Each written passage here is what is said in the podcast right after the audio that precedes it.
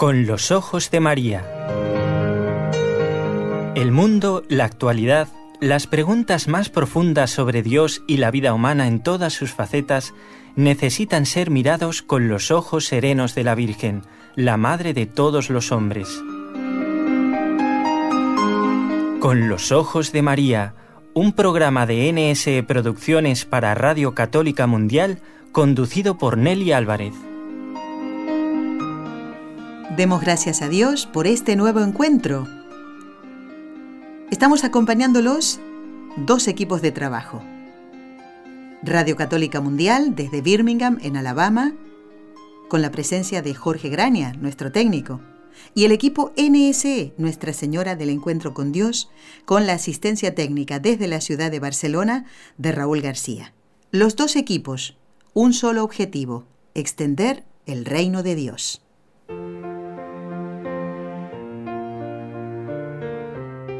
Destellos sacerdotales.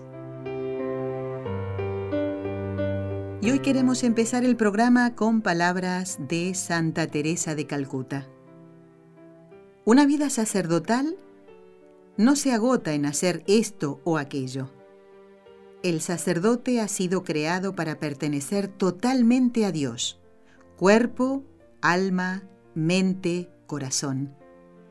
Cada fibra de su cuerpo y de su alma se debe a Dios, porque le ha llamado por su nombre.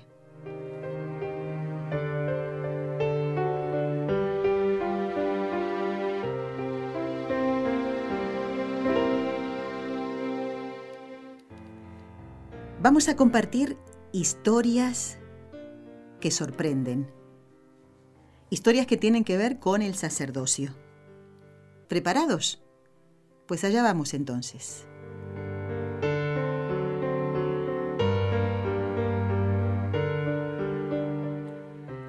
Vamos a ver qué pasa cuando el Señor encuentra corazones generosos. En una misma familia. ¿Por qué digo esto? Porque el 21 de abril de 2018 fueron ordenados sacerdotes dos hermanos, Juan y Pedro Mercado, gemelos originarios de Texas, en Estados Unidos. Recibieron el sacramento del orden de manos de Monseñor James Tamayo, que es el obispo de Laredo. La gente de Así Prensa ha recabado estas palabras de ellos. Sabía que había recibido el llamado cuando simplemente le pregunté a Dios, en agosto de 2003, teniendo 17 años, si quería que fuera sacerdote. El Evangelio del día era el que nos narra a Jesús llamando a Pedro para ser pescadores de hombres, para ser pescador de hombres. Y dice, y como mi nombre es Pedro, tomé esto como la respuesta a mi oración y a mi pregunta. Y esto lo ha contado justamente uno de los nuevos sacerdotes, Pedro Mercado, en una entrevista a la diócesis justamente de donde fue ordenado. Por su parte, su hermano gemelo, Juan, aseguró que pudo discernir su vocación teniendo 15 años, pese a que había dejado la iglesia por más de siete. Y dice el padre Juan, en realidad mi familia me animaba. Me acerqué a un sacerdote oblato que tendría, bueno, más de 80 años, cerca de 90, y comenzamos a hablar. Y entonces, durante tres años, discerní mi vocación. Creo que una forma de describirlo es con la cita de San Agustín cuando dice, Señor, estoy inquieto hasta que mi corazón descansa en ti. Eso es algo que le dije a mi madre, dice el, Pedro, el padre Juan. Estos hermanos gemelos nacieron en Texas en el año 1986. Juan ingresó al seminario en el año 2004 y completó sus estudios en mayo de 2017. Él antes estudiaba y trabajaba. Y además, teniendo una función muy bonita, ¿no? Como director de jóvenes a tiempo parcial en una parroquia. Pedro, que hoy ya es el padre Pedro, al terminar el seminario, fue asignado como diácono a la parroquia Nuestra Señora del Rosario, en Laredo, en Texas, mientras que el padre Juan fue enviado a la iglesia de San Patricio. Ahora, estos hermanos gemelos originarios de Texas Juan y Pedro Mercado aseguran estar emocionados de poder ayudar a otros a que puedan discernir su vocación.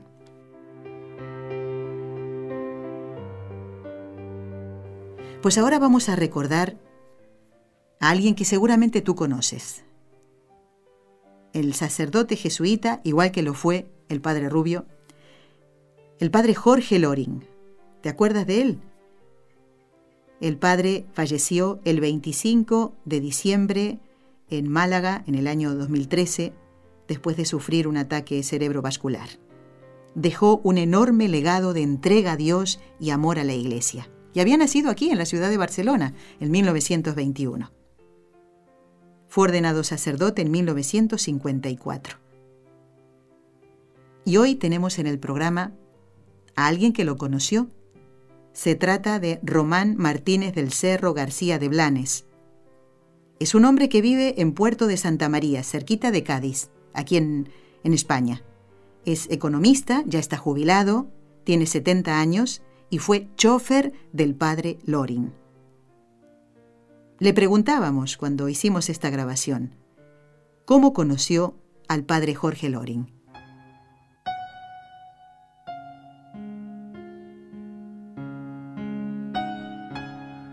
Conocí al padre Loring sobre los años 50, cuando el padre Loring fue destinado a, Cádiz, a las factorías navales de la bahía. Entonces había unas factorías navales que eran astilleros de Cádiz, Lavazán, Matagorda, San Carlos, y el padre Lorín vino destinado como capellán en estas factorías y desde entonces la labor suya fue enorme y era difícil que cualquier persona de Cádiz no conociera al padre Lorín. El padre Lorín se multiplicaba pues eh, dando charlas, publicando, yendo a la prensa, a la televisión. Pero mm, este fue un conocimiento general que era difícil, siendo gaditano, no conocer al Padre Lori. Pero mi conocimiento mm, más profundo y más diario del Padre Lori vino eh, sobre todo a partir del año 2008, cinco años aproximadamente antes de su fallecimiento. Eh, eh, los jesuitas habían dejado la ciudad de Cádiz y se habían agrupado todos en el puerto de Santa María. Eh, yo también en aquel momento estaba ya eh, una jubilación anticipada, parcial, y vivía también en el puerto de Santa María. Sin embargo, pues bueno, pues estábamos en Cádiz, yo con mi mujer en, en Canaleja, eh, que es un paseo que hay frente al muelle, y de pronto veo pasar al padre Lori, eh, que todos los días en autobús venía del puerto, iba a Cádiz y decía entonces misa por la tarde en las eh, monjitas de las Carmelitas Descalzas, que está junto a la Plaza de España en el barrio de San Carlos. Entonces yo lo vi pasar y, me impactó, porque el padre Loring era un hombre que había sido muy atlético, un hombre muy eh, fuerte, alto, y lo vi envejecido, eh, doblado, muy delgado, había padecido una gravísima enfermedad, y sin embargo él con su maletín y con sensación de esfuerzo en su, en su mirada, diariamente eh, se iba en autobús desde el puerto a Cádiz, decía misa primero en las Carmelitas Descalzas, luego lo estuvo diciendo también en las, monjitas junto a la plaza de, de San Antonio, y luego mm, se marchaba, al terminar la misa, se marchaba a su iglesia de siempre, que es Santiago, en Cádiz, donde estaban siempre los jesuitas, al confesionario. Y entonces estaba confesando toda la tarde hasta las 8 de la tarde que empezaba la misa de, de, la tarde de los jesuitas. A mí esto me impactó mucho y a los, a los pocos días me lo encontré en una conferencia que en Cádiz. Entonces me acerqué, lo saludé y digo, padre, yo mm, eh, creo que le puedo a lo mejor ser útil. Eh, yo estoy con cierto tiempo libre, eh, conduzco, mm, creo que usted ya no conduce por su edad, estamos hablando que el padre Lori ya tenía ochenta y tantos años, y, y yo me ofrezco, si usted quiere pues que yo lo lleve en coche, mm, yo estaría encantado. Él le gustó mucho la idea, me tomó el teléfono y bueno, pasó el tiempo y yo creí que, que ya el padre se había olvidado de lo que yo le dije. Sin embargo, una noche, a las 10 de la noche, eh, estaba en, mi casa y llama al teléfono, se pone mi mujer y, era padre Lorin, que tenía, por cierto, una voz inconfundible, fuerte y muy, muy, muy personal. Me puse y me dice, Román, ¿tú te acuerdas el eh, ofrecimiento que me hiciste? Y digo, claro, no, ¿cómo, ¿cómo no se me va a olvidar? Y dice, ¿y lo mantienes en pie? Y digo, por supuesto que lo mantengo en pie. Y entonces dice, es que mañana viene el arzobispo de Sevilla a dar una conferencia en Cádiz y es muy tarde la conferencia a las nueve de la noche, me cuesta mucho conseguir autobús en ese momento y yo pensaba que a ti te podría interesar también la conferencia. Digo, pues claro que me interesa. Digo, pero a usted no le importa que venga mi mujer también con nosotros. Estupendo. Y entonces fue la primera vez de las muchísimas veces que lo llevé por todas partes y que fuimos con el padre Loni. Fuimos a Cádiz, después eh, fuimos a, otras conferencias en Jerez, en San Fernando, ya luego lo que hacía que diariamente mm, yo lo llevaba a Cádiz a, la, misa, a confesar eh, a, Santiago y luego lo recogí el otro día. Ya él me pidió luego, él viajaba todos los años, se iba a una gira en América que estaba como dos veces y estaba, iba cargado de libros, entonces lo, lo llevé al aeropuerto de Madrid varios viajes que fuimos porque es que no podía ya con la cantidad de, maletas y de peso que llevaba. Lo acompañé a, ver a su hermana la única que soltera bueno soltera era casada pero la única que no era religiosa en Córdoba.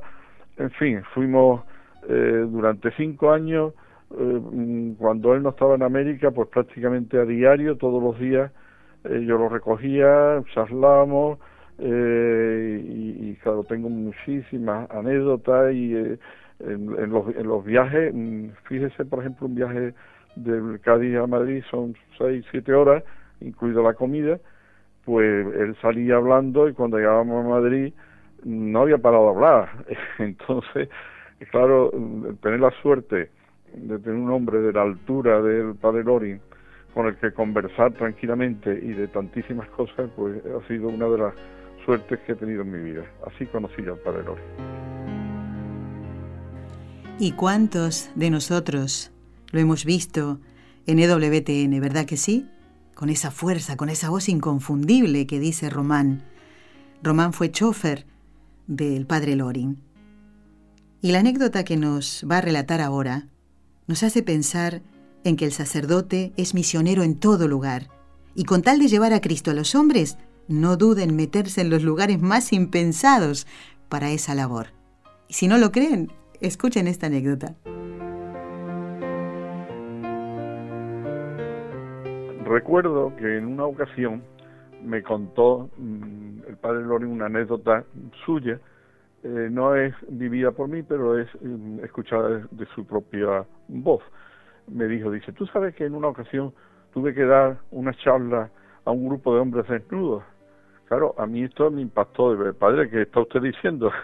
¿Qué, me dice? No, no me pega. Y dice, pues sí, sí, sí, así fue. Dice, mira, me invitaron a una mina en Asturias a hablarle a, a los mineros. Entonces yo encantado, aproveché, pues eh, perfecto. Llegamos a la mina y resulta que era un día eh, que estaba lloviendo una barbaridad. Aquello era un manto de agua lo que caía y era imposible, estaba previsto la charla al aire libre. Y entonces pues no había forma. Claro, yo ya en la, mina mm, desaprovechar aquella ocasión de apostolado, pues no, no, no entraba en mis planes. Entonces yo allí dije, bueno, no tenemos un sitio, yo estaba dispuesto a meterme en la mina, dentro, donde fuera. Y entonces me dijeron, dice, no, el único sitio que hay cubierto es las duchas. Eh, los mineros cuando salen de las minas, lo primero que hacen, pasan por las duchas y es el único sitio. Y digo, bueno, pues, pues vamos a las duchas y damos la charla a las duchas, claro. Entonces se fueron a las duchas, los turnos de minero iban saliendo, se estaban duchando, pues ahí venía lo, de los hombres desnudos, pero todos los, incluso los turnos que se fueron incorporando, se incorporaban también a las charlas que el padre Lorín le iba dando y aquello se desarrolló perfectamente con una con un aprovechamiento que se quedó impactado el padre Lorín de cómo estos hombres que salían de jugarse la vida en el fondo de una mina escuchaban eh, las palabras que le estaba contando aquel sacerdote. Eh, lo contaba él como anécdota, incluso lo tiene publicado en algún sitio esta anécdota. Esta eh, no es mía directamente, pero ya le cuento, me la contó Padre Damos las gracias de todo corazón a Román Martínez del Cerro García de Blanes, que vive en Puerto de Santa María, allí cerquita de Cádiz, y que hoy ya está jubilado. Y qué bonito, ¿no? Este servicio a un sacerdote al que ve ya mayor ¿eh? y agotado por los años. Un padre Jorge Loring que se agotó por el servicio a la iglesia. Qué bonito servicio, Román. Gracias por estas palabras y por estas historias que sorprenden. Esta historia que ahora voy a relatarte tiene como protagonista a un niño africano. Un niño que vivía en un pueblo y que recibió la fe gracias a los sacerdotes espiritanos. Son los miembros de la Congregación del Espíritu Santo que fue fundada en el siglo XVIII. En una misa que celebraron estos sacerdotes, uno de ellos se llamaba el padre Braquemón, y leo textual, como escribió el protagonista de esta historia. Fue en el contexto de la Eucaristía diaria, donde el padre Marcel descubriendo mi ardiente deseo de conocer a Dios e impresionado quizá por mi amor a la oración y mi fidelidad a la misa diaria, me preguntó si quería entrar en el seminario. Con la sorpresa y la espontaneidad que caracterizan a los niños, le contesté que me encantaría, aunque sin saber a qué me comprometía exactamente, porque no había salido nunca del poblado, ni conocía la vida del, seminario. Él me explicó que era una casa sustentada en la oración y en el amor de toda la iglesia. Ese lugar, me dijo, nos prepararía a mí y a otros jóvenes para ser sacerdotes igual que él. Con esta explicación tan sencilla, la alegría de convertirme algún día en sacerdote llenó aún más mi corazón de admiración y de locura, entre comillas. El padre Braquemón me dijo que hablara con mis padres, a quienes él conocía bien. Fui primero a ver a mi madre para decirle que quizá entrara en el seminario. Ella no sabía en qué consistía un seminario, pero sentía curiosidad por saber qué motivaba mi deseo. Le expliqué que se trataba de ingresar en una escuela especial, que me prepararía para ser sacerdote y consagrarme a Dios como los padres espiritanos. Mi madre, abriendo los ojos como platos, me dijo que había perdido la cabeza o que no había comprendido lo que me había dicho el sacerdote. Para ella y para los habitantes del poblado, todos los sacerdotes eran necesariamente blancos. De hecho, le parecía imposible que un negro, que una persona de color, pudiese ser sacerdote. Estoy leyendo textual el libro. Así que era obvio que había malinterpretado las palabras del padre Marcel y me aconsejó que hablara con mi padre, convencida de que acababa de contarle una estupidez sin ningún recorrido. Ese mismo día fui a buscar a mi padre al campo y me encontré con la misma reacción. Intenté decirle que era el padre Braquemón quien me lo había sugerido. Sí, yo podía ser como él. Con una sonrisa llena a la vez de ternura e ironía, papá me estrechó contra él como para consolarme de su escepticismo. Estaba convencido de que acababa de soñarlo la noche anterior. También a él mi aspiración le parecía imposible. Una persona de color no puede ser sacerdote de la Iglesia Católica. Una idea tan descabellada solo podía haber brotado de mi ingenuidad de niño, pero yo insistía asegurando que se trataba de las mismísimas palabras del padre Braquemón. Entonces decidieron acudir a él para comprobar la veracidad de la noticia y el padre les confirmó que no era mentira, que era él quien me había sugerido la idea. Ser sacerdote, no sin antes entrar en el seminario menor para formarme. Mis padres se cayeron literalmente de espaldas. Esa noche, a la luz de la luna, me propusieron que me fuera un año, poniendo de manifiesto que no tenían ni idea de cuántos años de estudio exigía el seminario. ¿Sabes quién firma esta historia? ¿Sabes quién relata esta historia? ¿Sabes quién era ese niño? Nada menos que el cardenal Robert Sara. que nació en Guinea en 1945 y fue ordenado sacerdote en 1969. Fue arzobispo de Conakry y en el año 2001 San Juan Pablo II lo llamó a la curia romana. Bueno, ahí desempeñó varios cargos. El Papa Benedicto XVI lo creó cardenal en el año 2010. Y en el 2014 el Papa Francisco lo nombra prefecto de la Congregación para el Culto Divino y la Disciplina de los Sacramentos. Los papás de Robert, de aquel pueblo perdido en África, pensaban que su hijo, que era negrito, era de color, no podía ser sacerdote. Es el Señor el que lleva estas vidas adelante. Y unas historias impresionantes, como la que vamos a escuchar ahora. El protagonista es el padre Gregorio Hidalgo. Es un sacerdote español. Está en Estados Unidos. Es el vicario de la parroquia Santa Rosa de Lima, en Simi Valley, en Los Ángeles, en Estados Unidos. Él nació en Toledo y fue ordenado el 4 de junio del año 2016. Y la Arquidiócesis de Los Ángeles le asignó el hospital de Simi Valley para atender espiritualmente a los pacientes. El 31 de diciembre del año 2017 pasó algo muy particular que le sorprendió a todo el mundo, pero también a él.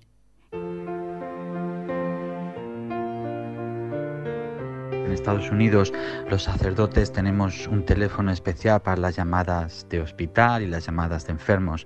Y esa semana me tocaba a mí estar eh, pues en guardia, como diríamos, ¿no? Era el día 31 como a las 8, yo creo que eran las 10, ¿no? Y entonces eh, un muchacho que trabajaba aquí, cerramos muy tarde ese día, un muchacho que trabajaba aquí eh, me dijo, padre, que llaman de una emergencia del hospital. Em, en realidad no era una emergencia, me dijo, es alguien que quiere recibir la comunión, le gustaría recibirla o esta noche día 31 o mañana. Por un momento pensé, y me da un poco de vergüenza admitirlo, pero es la verdad, pensé, ay, estoy tan cansado, es el día 31, no me apetece ir, si alguien quiere recibir la comunión, pues mañana mismo voy. Pero había algo en mi interior que me dijo, no, ya vete y se la das y, no, y reza un poquito con ella. Entonces, así fue, ¿no? El muchacho que me escribió el mensaje me dijo el nombre de la persona, que en realidad no recuerdo cuál era ahora, pero solamente me dijo el nombre, no el apellido, y escribió el número de la habitación. Entonces yo llegué muy tarde al hospital porque pues comía algo, llamé al hospital, me dijo la señora que iban a estar despiertos porque sus familiares estaban allí, con lo cual pues no me importaba llegar un poco más tarde. Y llegué, eran como las 11 y 10 de la noche, algo así. Y yo recuerdo pues que llegué a la habitación y entonces yo leí el número del papel y entré directamente a la habitación. Yo creo que la habitación era como el 272, según el muchacho que me dijo, ¿no? El de aquí de la parroquia.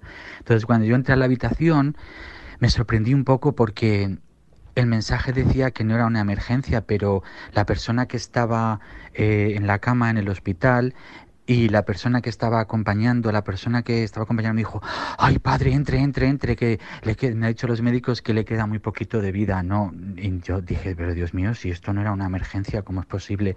Pero yo entré rápidamente y pedí a la acompañante que se saliera porque siempre me gusta ofrecer la, la confesión y la persona estaba muy mal, no sé si tenía, no recuerdo qué tenía, pero creo que era un cáncer bastante agresivo y, no era de mi zona, estaban visitando unos familiares, pero recayó muy fuerte. Y entonces oí la confesión de la persona y le di la comunión y la unción de enfermos. Me pareció algo muy bonito en ese momento porque era al final del año y pues en cierto modo pues tiene un significado un poco diferente, ¿no? Aunque en realidad debo decir que esto me pasa muy habitual, el llegar al hospital y que alguien pues te llame y te diga, padre, que se está muriendo alguien y entrar, ¿no? Pasa muchísimo. En ese momento yo pensé que era la persona a la que ah, me habían llamado a visitar y pensé, Dios mío, pues, pues qué raro porque no era, no era una emergencia, quizá el muchacho que me dio el mensaje no lo entendió bien y pensó que solo era la comunión. Pero en fin, cuando salí de, de la habitación fui a la enfermera porque no tenía el apellido de esta mujer, ¿no? Y le dije, ¿cuál es el apellido de, de, la que está en la habitación 272, creo que era? Y me dijo, pero padre, es que esa no es el nombre de la persona. Usted la que quiere, a quien quiere ir es al 252. Entonces eh, me di cuenta que cometí un error, pero era un error era un error santo, era un error en el que pues de, estuve donde tenía que haber estado. Entonces, bueno, fui a la habitación 252, a la que originalmente tendría que haber ido, y sí, efectivamente la persona no era una emergencia, solo quería la comunión y había, estaban sus familiares allí, estaban todos esperando a celebrar, y bueno, pues le di la comunión, y estuvimos hablando, pero la persona que, a la que yo había visto por equivocación me tenía preocupado, ¿no? Entonces al día siguiente llamé al hospital y me dijeron que había muerto como dos tres horas después de la medianoche, como a las dos o las tres de la mañana. Entonces, me pareció algo maravilloso en el sentido de que incluso cuando uno comete errores, aunque sean errores sencillos, aunque no sean errores monumentales ni errores que tengan mucha drama, pues el error que yo cometí fue equivocarme de habitación.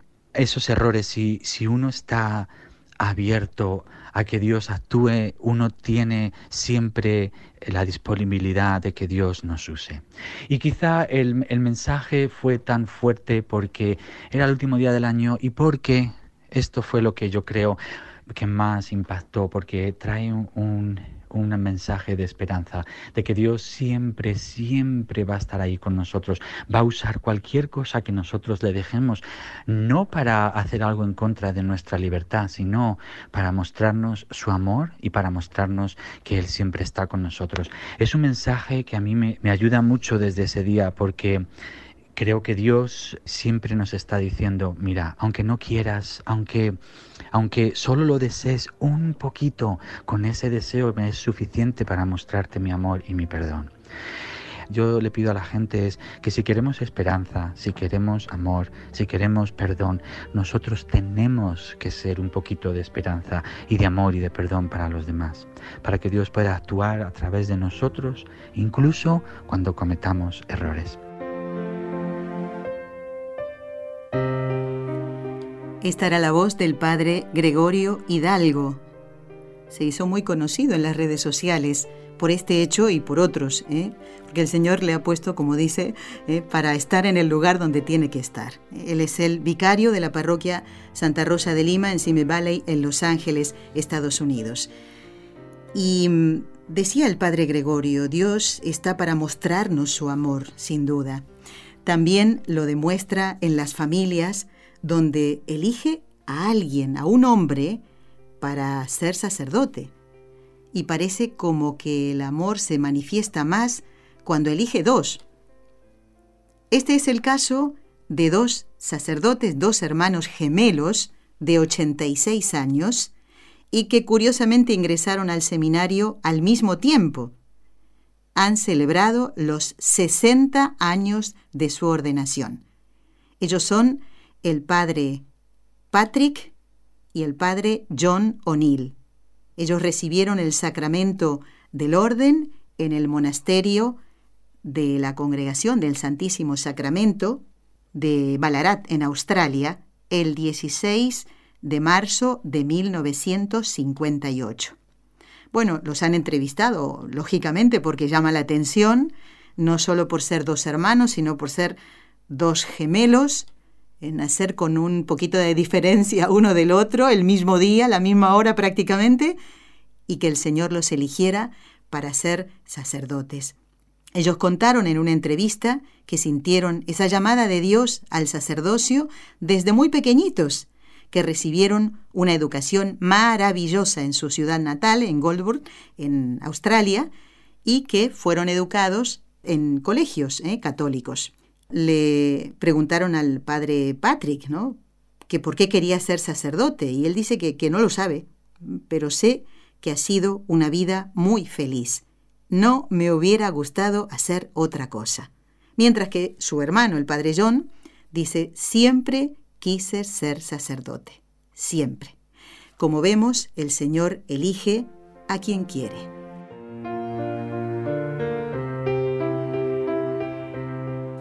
¿Quieres ahora conocer otra historia sorprendente? Vas a escuchar la voz de un joven que se llama Jaime Barón. Tiene 22 años. Nació en Sevilla. Tienen ese acento tan simpático. Y alguno puede preguntarse, ¿a quién llama el Señor para el sacerdocio? Y la respuesta tiene que ser a los que Él elige, sean como sean. Y si no, escucha lo que nos dice Jaime.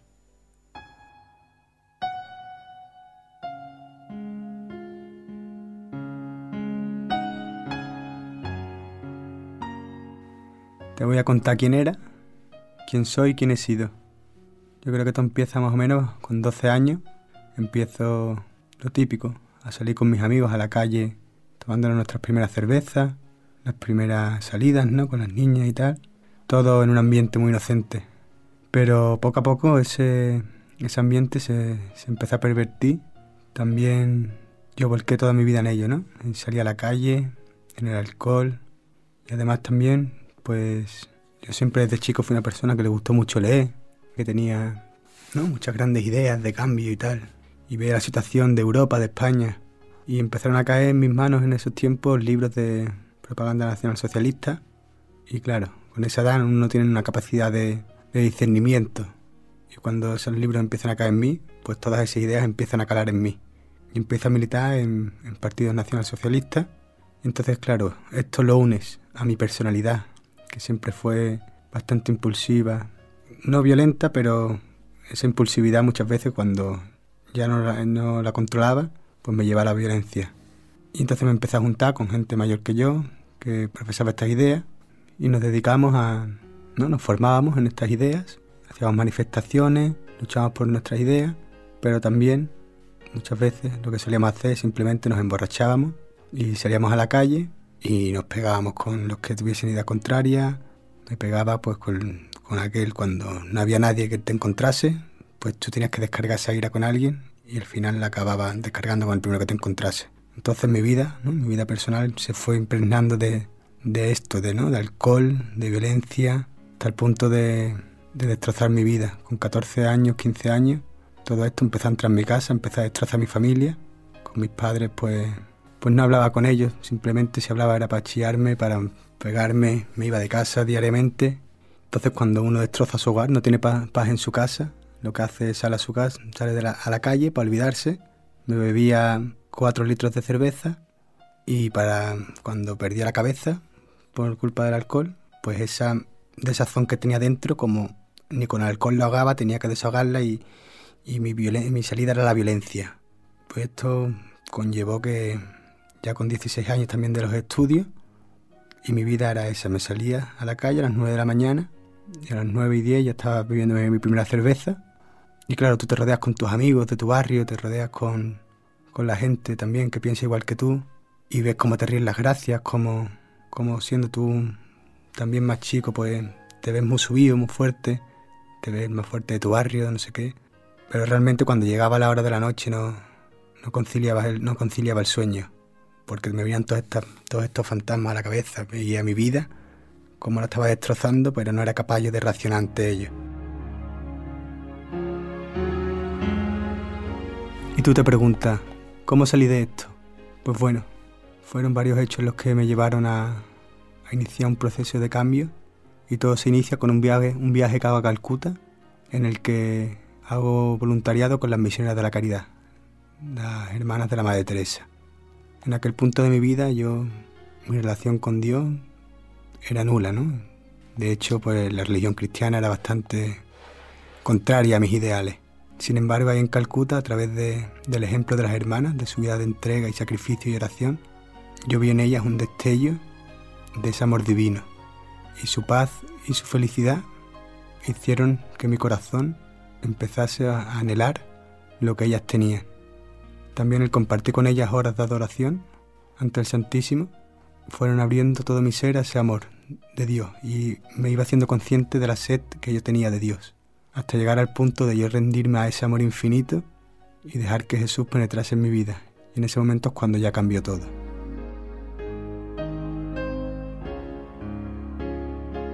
¿Y cómo termina esta historia? O bueno, mejor, ¿cómo comienza? En este momento estoy esperando a que me den una fecha de entrada para entrar al seminario de los Padres Misioneros de la Caridad. Y te preguntarás cómo alguien como yo puede acabar de sacerdote. Precisamente por eso, por mi indignidad, se hace patente que es Dios quien llama. Por todo mi pasado se ve la grandeza de la misericordia de Dios. No me llaman porque yo sea digno de ello. Jesús me llama por su misericordia y porque quiere usar instrumentos limitados y frágiles para mostrar su amor a la humanidad y que se vea que es Él y no nosotros.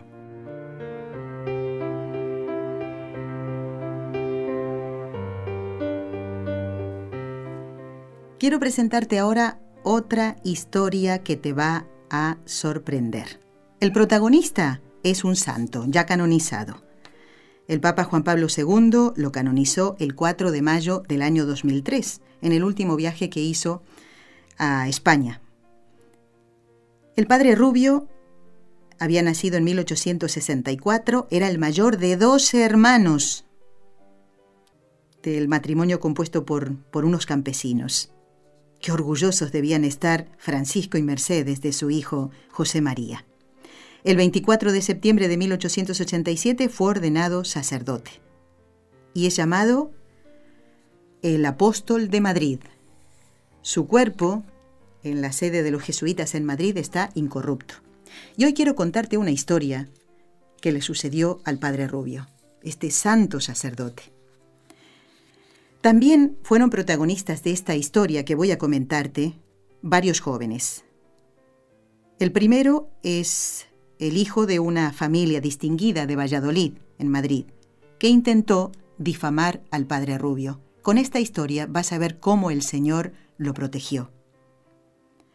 Este jovencito que quiso hacerse listo buscó cómplices, dos amigos, pero también algunas prostitutas.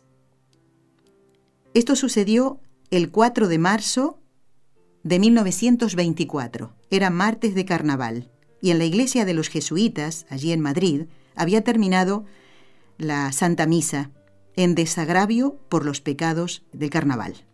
Dentro de la iglesia de los jesuitas, una voz firme reza el acto de desagravio, por los escándalos en los bailes, por la obscenidad en los cantares, por el desenfreno en las diversiones. Y todos respondían, Misericordia, Señor, misericordia. El joven de Valladolid intentó convencer a su novia para que también se sumara a esto que habían tramado, para difamar al padre Rubio. Ella dijo, no, yo no voy. Está el padre Rubio, es urgente para confesar un moribundo. El hermano portero de la casa mira por la rendija y ve que el que llama es un joven bien vestido. Bien, espere y entre, aquí, entre, entre. Era tarde ya, era por la noche, y no parecía prudente que el padre, rubio, se fuera solo con ese desconocido, y entonces optaron por que le acompañara otra persona de confianza. Y entonces le preguntan a ese joven que tocó la puerta, ¿dónde vive ese enfermo? Eh, cerca, aquí cerca. Estaba como dubitativo, ¿no?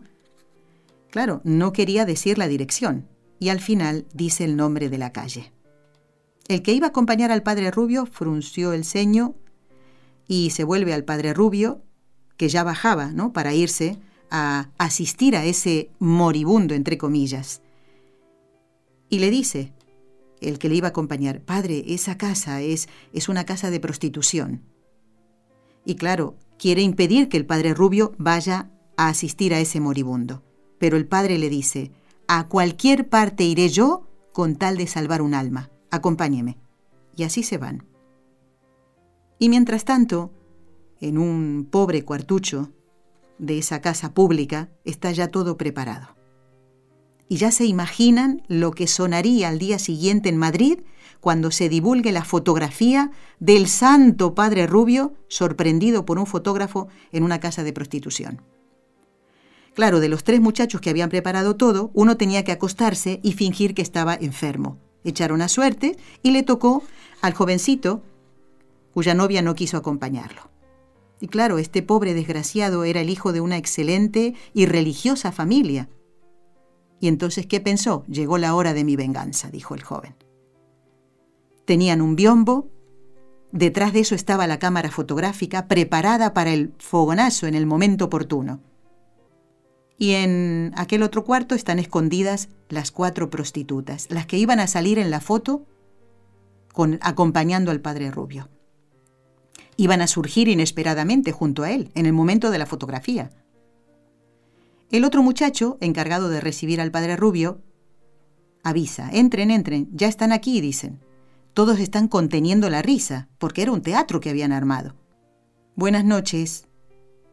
Es el padre Rubio el que entra y saluda, ¿no? ¿Dónde está el enfermo? dice el padre Rubio. Bueno, fingen preocupación. Recuerden que hay uno que se está haciendo pasar por enfermo. Aquí está, padre, está muy enfermo, ¿sabe usted? Y el pobre se quiere confesar. Estaban conteniendo la risa. El padre Rubio se dirige a la alcoba, extiende la mano para descorrer la cortina y deja caer el brazo sin tocar la cortina que ha corrido y habla a esos dos jóvenes que le habían llamado. Y con un gesto de asombrosa naturalidad le dice, ¿Por qué me han llamado tan tarde? El muchacho ha muerto ya. Y al otro lado de la cortina las mujeres contienen la risa. No, padre, está muy grave, pero aún vive le dicen los que estaban haciendo el teatro. El muchacho descorre la cortina y toca al falso enfermo. Oye tú, ¿verdad que te quieres conf... Y se queda con la palabra en la boca. Un escalofrío les corre a todos de pies a cabeza. Sí, está muerto. Con los ojos dilatados por el terror, clavados en el techo. Dios defendió al padre Rubio. No quería que se difamara a este santo sacerdote, el apóstol de Madrid.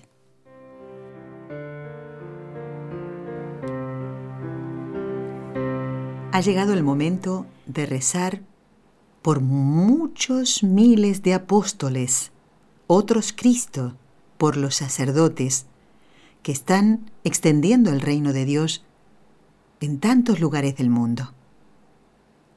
Vamos a rezar las tres Ave Marías. En manos de ella, nuestra Madre, vamos a poner el trabajo, la misión de cada uno de los sacerdotes. En el nombre del Padre, y del Hijo, y del Espíritu Santo.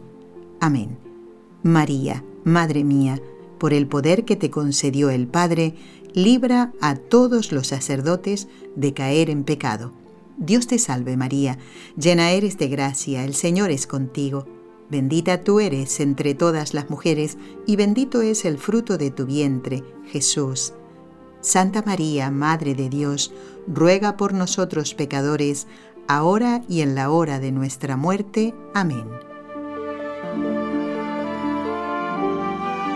María, Madre mía, por la sabiduría que te concedió el Hijo, libra a todos los sacerdotes de caer en pecado Dios te salve María, llena eres de gracia, el Señor es contigo, bendita tú eres entre todas las mujeres, y bendito es el fruto de tu vientre, Jesús. Santa María, Madre de Dios, ruega por nosotros pecadores, ahora y en la hora de nuestra muerte. Amén. María, Madre mía, por el amor que te concedió el Espíritu Santo, libra a todos los sacerdotes de caer en pecado. Dios te salve María, llena eres de gracia, el Señor es contigo, bendita tú eres entre todas las mujeres, y bendito es el fruto de tu vientre, Jesús. Santa María, Madre de Dios, ruega por nosotros pecadores, ahora y en la hora de nuestra muerte. Amén. Dios Padre Todopoderoso, por intercesión del Inmaculado Corazón de María, te pedimos la santidad de los sacerdotes del mundo entero.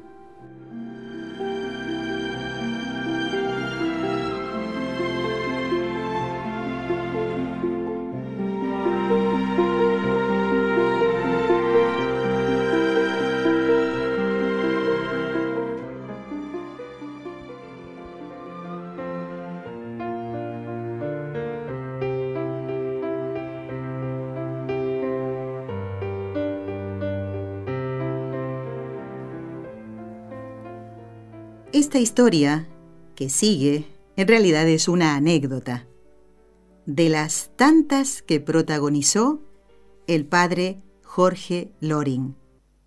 Vamos a escuchar nuevamente a Román Martínez del Cerro García de Blanes. Fue durante bastantes años chofer del padre Loring. Nos va a relatar una anécdota y mediante la escucha vamos a comprender cómo el buen ejemplo de un sacerdote que está en un momento de dificultad puede cambiar un corazón frío.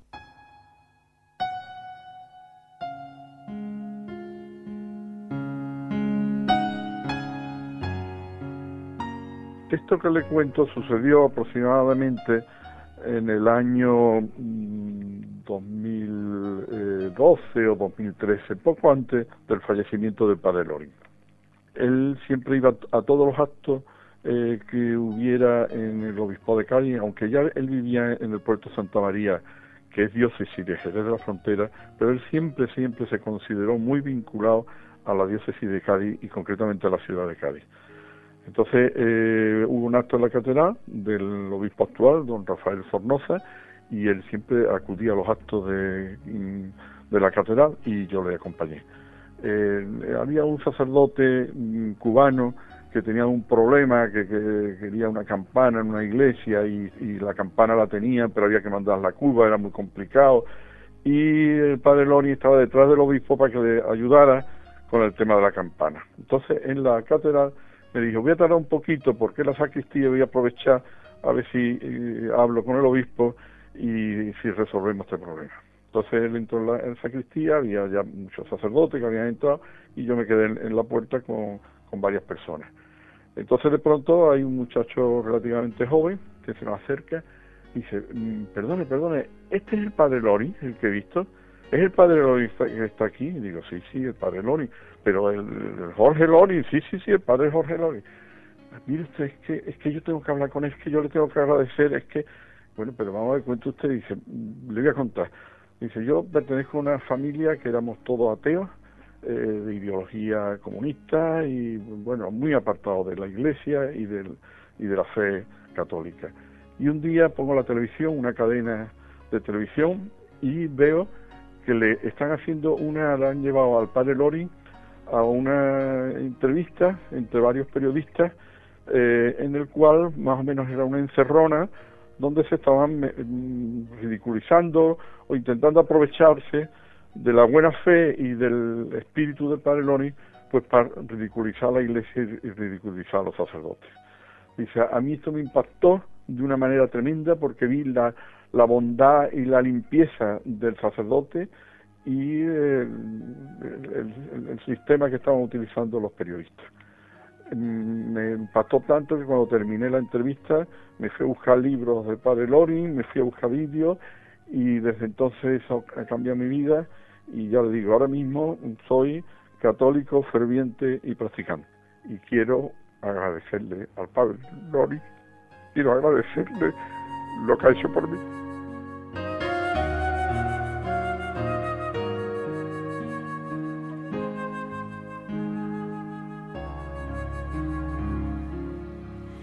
No es extraño que uno se emocione, ¿verdad? Al recordar aquel hombre, aquel sacerdote que te ha ayudado en tu vida espiritual, con el que has compartido eh, tantas aventuras apostólicas. En este caso, no es extraño que Román, que fue durante años chofer del padre Lorin, se emocione al relatarnos esta anécdota.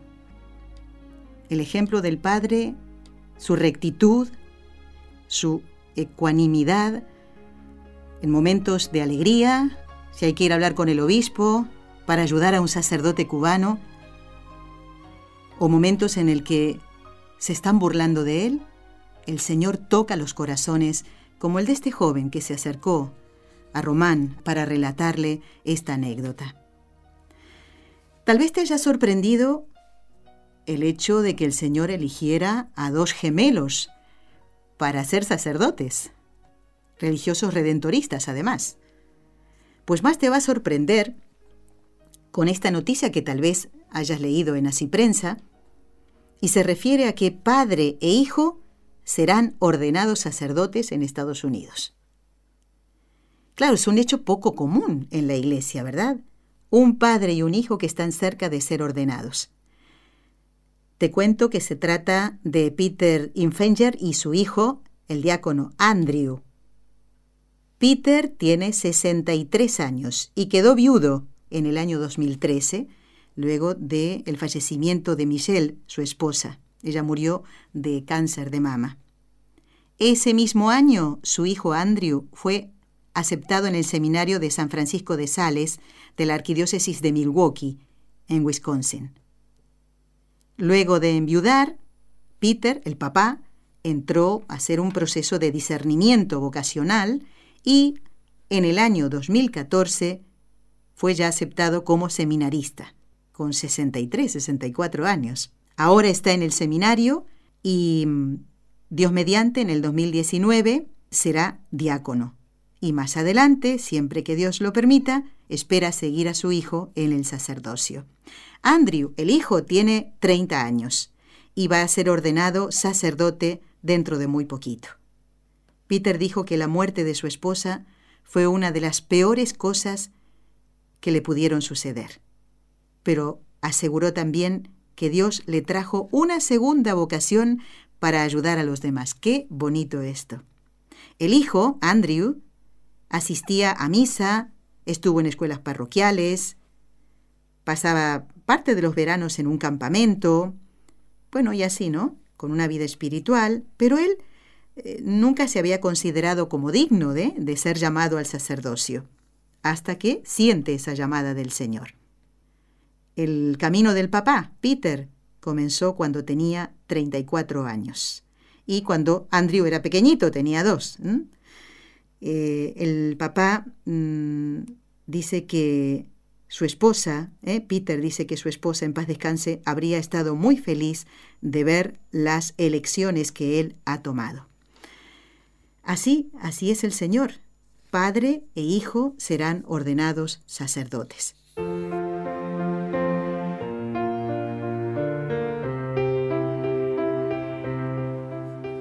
Cuántas historias sorprendentes hemos escuchado, ¿verdad? Me ha gustado mucho el programa de hoy. En realidad, generalmente me gustan todos, pero particularmente hoy, con tantos relatos y tantas voces que hemos escuchado.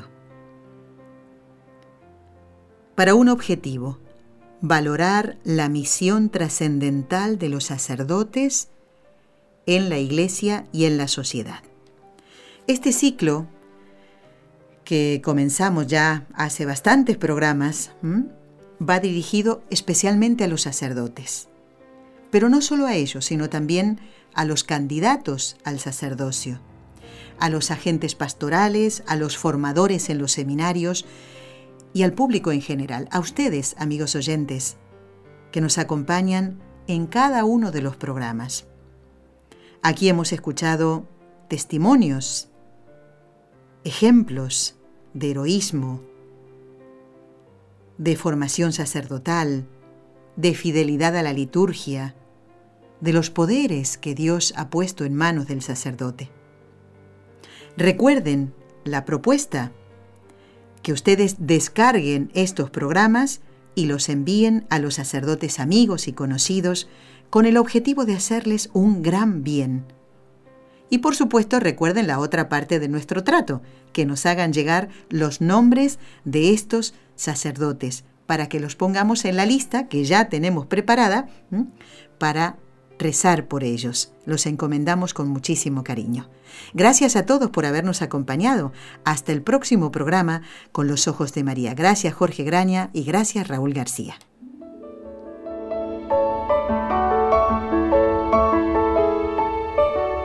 Has escuchado un programa de NSE Producciones para Radio Católica Mundial.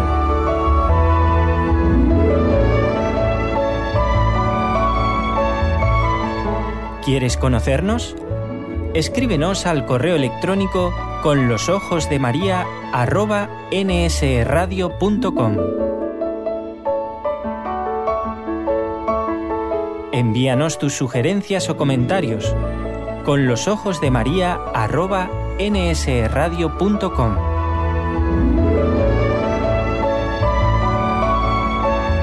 Te esperamos.